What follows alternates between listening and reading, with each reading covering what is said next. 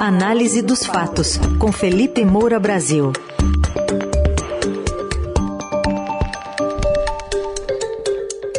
Hoje em destaque a crise interna no PSTB, se vai ser ou não vai ser cabeça de chapa da chamada terceira via, e a declaração de ontem do presidente Jair Bolsonaro, aquelas previsões de eleições conturbadas. Tudo bem, Felipe? Bom dia. Salve, salve, Raizen, Carol, equipe da Eldorado FM, melhores ouvintes, vamos com tudo. Queria que você começasse a falar conosco, é, Felipe, justamente sobre o João Dória e os advogados dele, que estão prontos, não? Pois é, estão prontos, os tucanos estão se bicando para variar, para não variar, né? A gente usa essa expressão de uma maneira irônica sempre. E é uma confusão danada, enquanto o João Dória só tem três pontos ali nas pesquisas. Agora, eu quero lembrar, e eu já falei isso aqui no programa, um, um mapeamento que eu fiz das causas dessa dificuldade de formação de uma terceira via. Quer dizer, existe uma combinação que faz com, de fatores, motivos, né, que faz com que os presidentes dos partidos, os caciques e os seus membros optem por dinheiro fácil e poder local em detrimento de projetos de país. E isso gera é toda uma dificuldade de você formar uma candidatura alternativa a Lula e Jair Bolsonaro. Quais são esses motivos? É, por exemplo, você tem os votos obtidos com menor esforço, mais facilmente, por aqueles que são adesistas de Lula ou Bolsonaro em disputas estaduais. Os maiores exemplos disso, já falei muitas vezes aqui no programa, são a CM Neto na Bahia, Ronaldo Caiado em Goiás que obviamente sabotaram ali é, qualquer possibilidade de que Sérgio Moro fosse o candidato à presidência da República pela União Brasil, já que a cada um deles interessa é, afagar o eleitorado lulista, baiano, ou o eleitorado bolsonarista é, lá de Goiás. Você tem a liberação de verbas do orçamento secreto e de cargos na máquina pública para parlamentares em troca de apoio do, ao governo, governo Bolsonaro. Então, em diversos partidos, você tem parlamentares que estão mais interessados em se manter próximos ao bolsonarismo, porque eles conseguem mais dinheiro para levar para os seus redutos eleitorais, sem fiscalização e transparência, já vamos falar disso em maiores detalhes.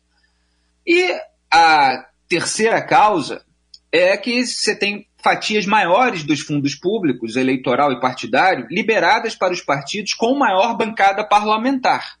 E esse é o ponto que entra agora é, aí de frente na, na crise tucana, porque isso faz com que é, vários partidos prefiram aumentar a sua bancada parlamentar a gastar dinheiro com uma candidatura presidencial, principalmente quando ela não desponta é, com é, uma, uma, pontuação significativa nas pesquisas, fica atrás é, dos dois líderes populistas que estão aí investindo na sua propaganda personalista, também sem apresentar projetos para o país, principalmente para a área econômica.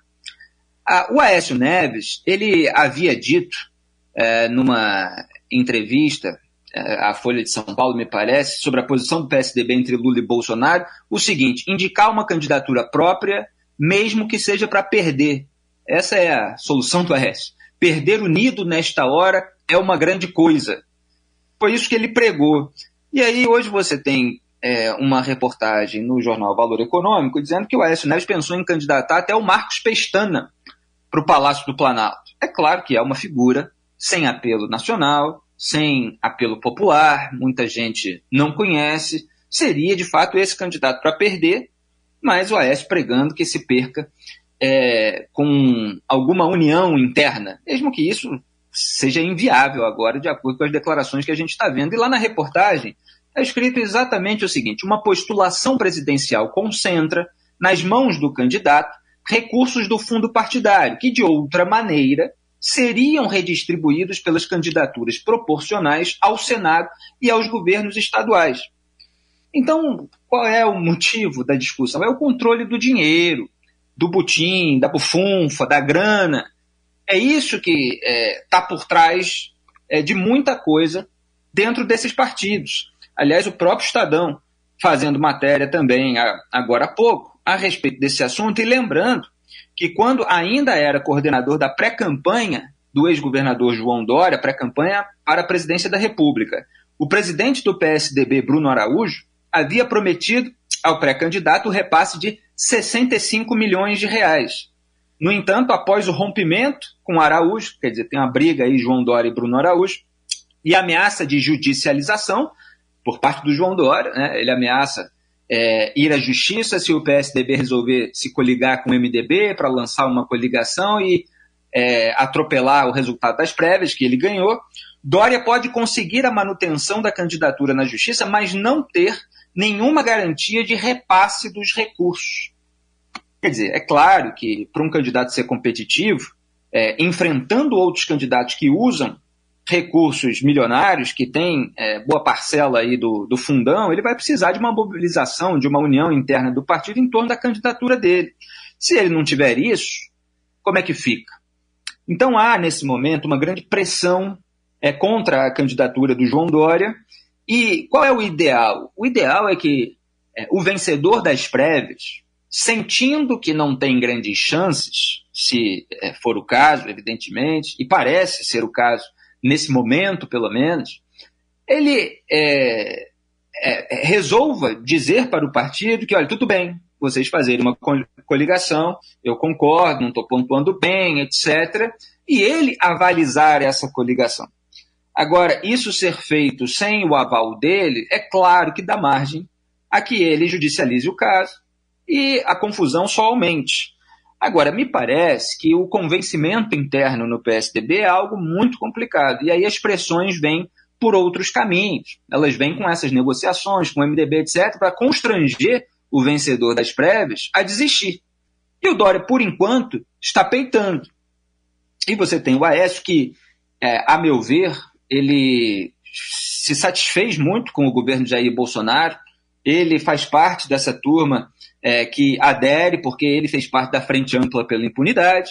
Vamos lembrar aqui que o Aécio Neves foi gravado lá pelo Joesley Batista, empresário, aquela gravação comprometedora, constrangedora, com linguajar chulo, que se fala até é, é, que tinha que conseguir alguém que a gente mate antes de fazer delação premiada, uma coisa horrorosa.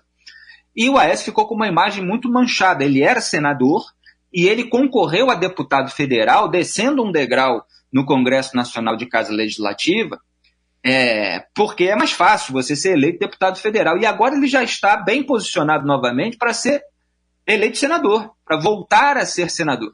Ele, durante o governo Bolsonaro, ganhou até presidência de comissão.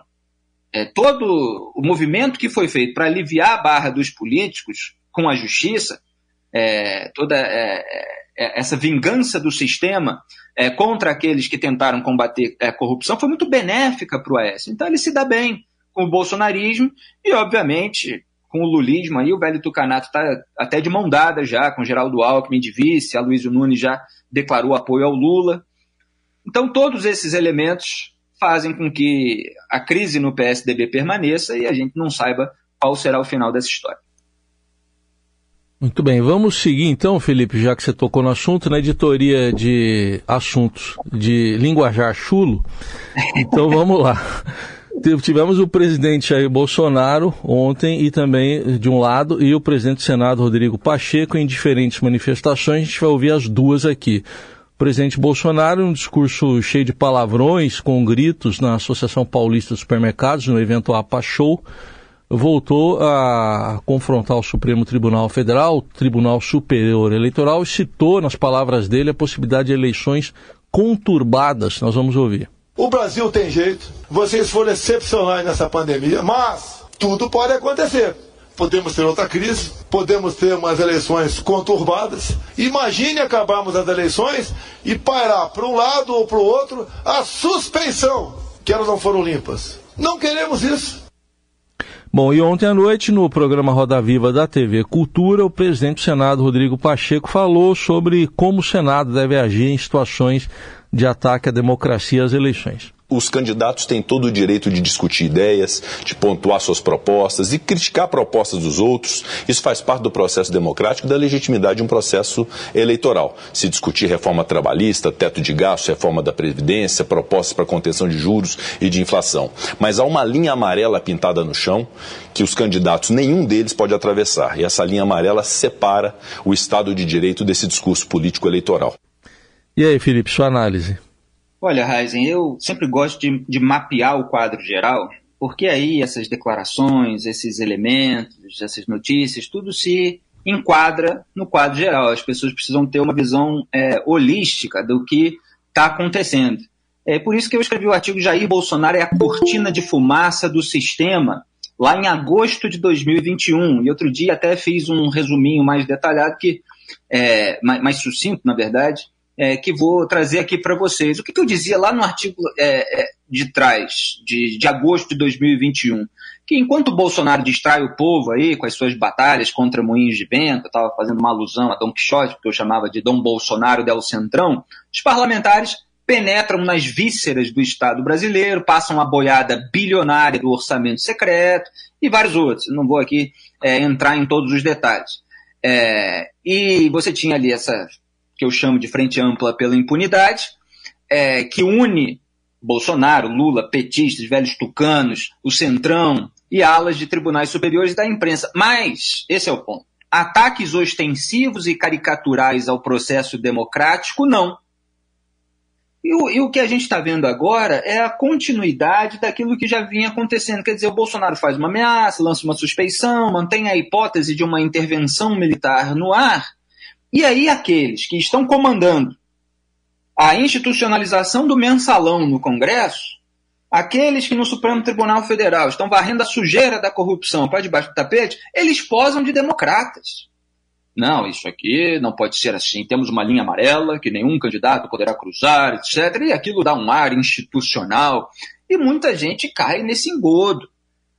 Veja que é, o Rodrigo Pacheco foi questionado sobre o orçamento secreto ontem, mas as principais manchetes hoje de repercussão, elas são a respeito dessa linha amarela, porque Jair Bolsonaro concentra o foco do debate público e ele sabe é, é, é gerar é, o, o, o, noticiário conforme os seus interesses, mesmo que isso possa não ser bom estrategicamente para ele, mas ele mantém aí essa linha.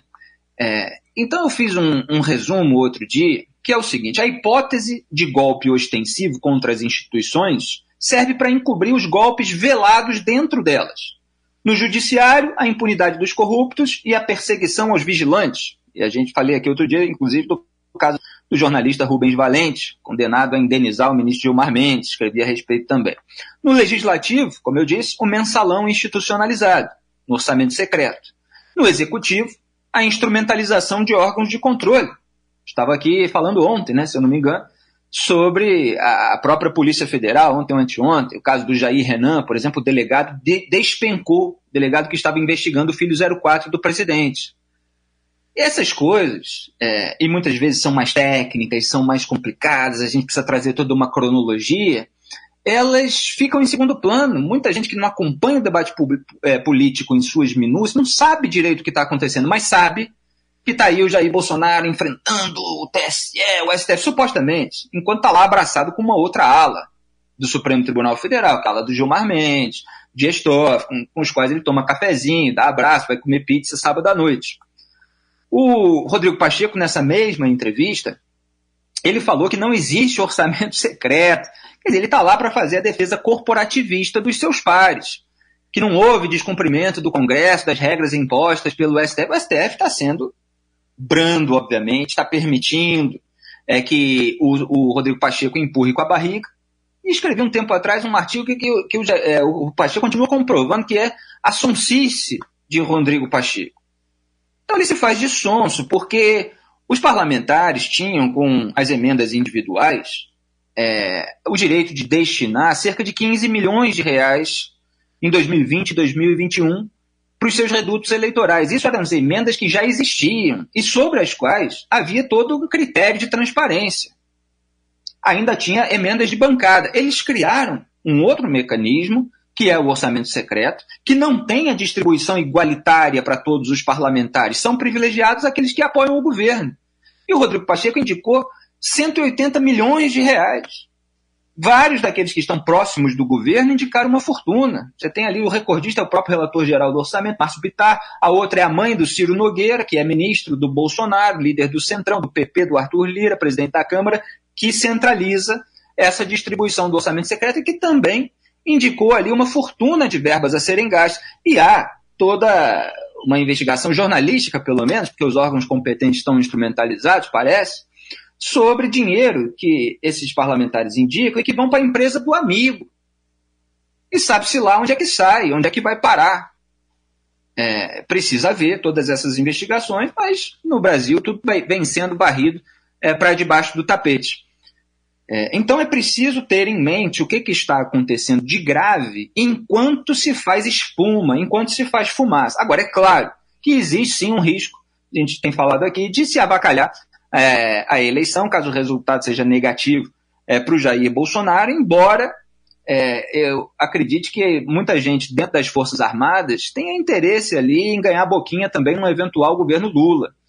É, você tem aí esses, esses militares que aparecem mais nesse momento porque estão no governo, mas é, vendo que esses militares ganharam teto duplex, que estão ganhando mais 70 mil reais por mês, pode ser que tenha outros interessados é, em fazer isso também, num governo diferente do Bolsonaro. Ou até mesmo, vamos ver se existirão alguns que permaneçam, né, que mudem de lado, que virem a casaca, tudo pela boquinha.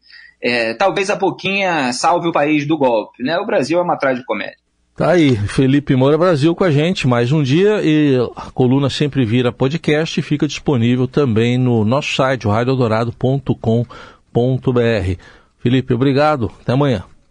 Obrigado a todos, um grande abraço.